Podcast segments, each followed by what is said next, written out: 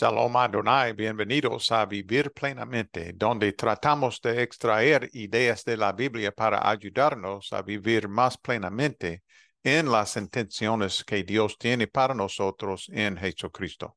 En nombre del doctor Warren Latham y el mío propio, soy Dan Dun. Voy a leer de nuevo Apocalipsis capítulo 1, versos 4 hasta 6. Yo, Juan, les escribo esta carta a las siete iglesias que están en la provincia de Asia. Gracia y paz a ustedes de aquel que es, que siempre era y que aún está por venir, y del Espíritu de siete aspectos que está delante de su trono, y de Jesucristo.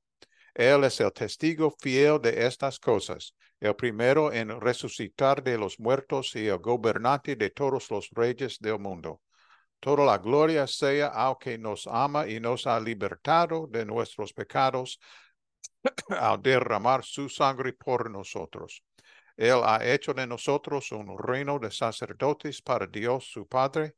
A Él sea toda la gloria y el poder por siempre y para siempre. Amén. Juan dirige la carta a las siete iglesias y les desea gracia y paz de parte de Dios, del Dios eterno, el que es, el que era y el que ha de venir, de los siete espíritus que están ante su trono. Y tal vez esto representa quizás la obra personalizada del Espíritu Santo en cada una de las siete iglesias. Es una posibilidad y de Jesucristo, que es el testigo fiel, el primogénito de entre los muertos y el soberano de los reyes de la tierra. Uno de los calificativos utilizados para Jesús es testigo fiel. En griego, en griego bíblico, la palabra raíz que se traduce aquí como testigo también sirve como raíz para mártir, testificar y testimonio.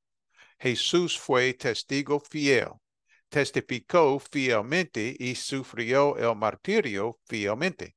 En otras palabras, referirse a él como el testigo fiel habría resonado poderosamente en el público objetivo porque en este libro se les anima a perseverar hasta la final, el final a ser fieles a Cristo en medio de la persecución e incluso de la muerte.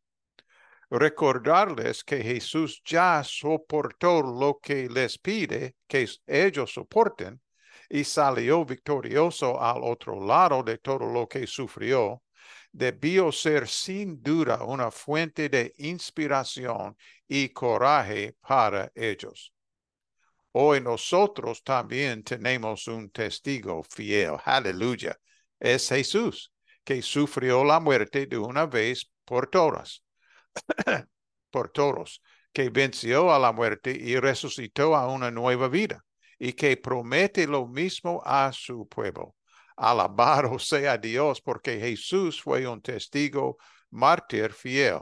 No importa a lo que me enfrente lo hago confiando en el que me precedió y venció a la muerte por mí. Reflexionando sobre estas cosas, yo pienso en las siguientes preguntas. ¿Qué tengo ante mí hoy? ¿Qué desafío? ¿Qué miedo? ¿Qué ansiedad? ¿Qué prueba? ¿Confiaré en el testigo fiel para que me ayude, me ayude a salir adelante como él salió adelante? Recuerda, Jesús, que es el testigo fiel. Oramos, por favor. Te damos gracias y te adoramos, Jesús, por ser un testigo tan fiel. Por favor, haz todo lo que esté en tu mano para que también seamos fieles. Cuando los tiempos sean difíciles, difíciles, ayúdanos a perseverar. Cuando las circunstancias amenacen con abrumarnos, danos una dosis extra de poder de resurrección. Por favor, Jesús, haz tu obra en nosotros y a través de nosotros. En tu nombre te lo rogamos. Amén y amén. Que tú viva plenamente en Jesús hoy y que Él viva plenamente en ti. Shalom Adonai.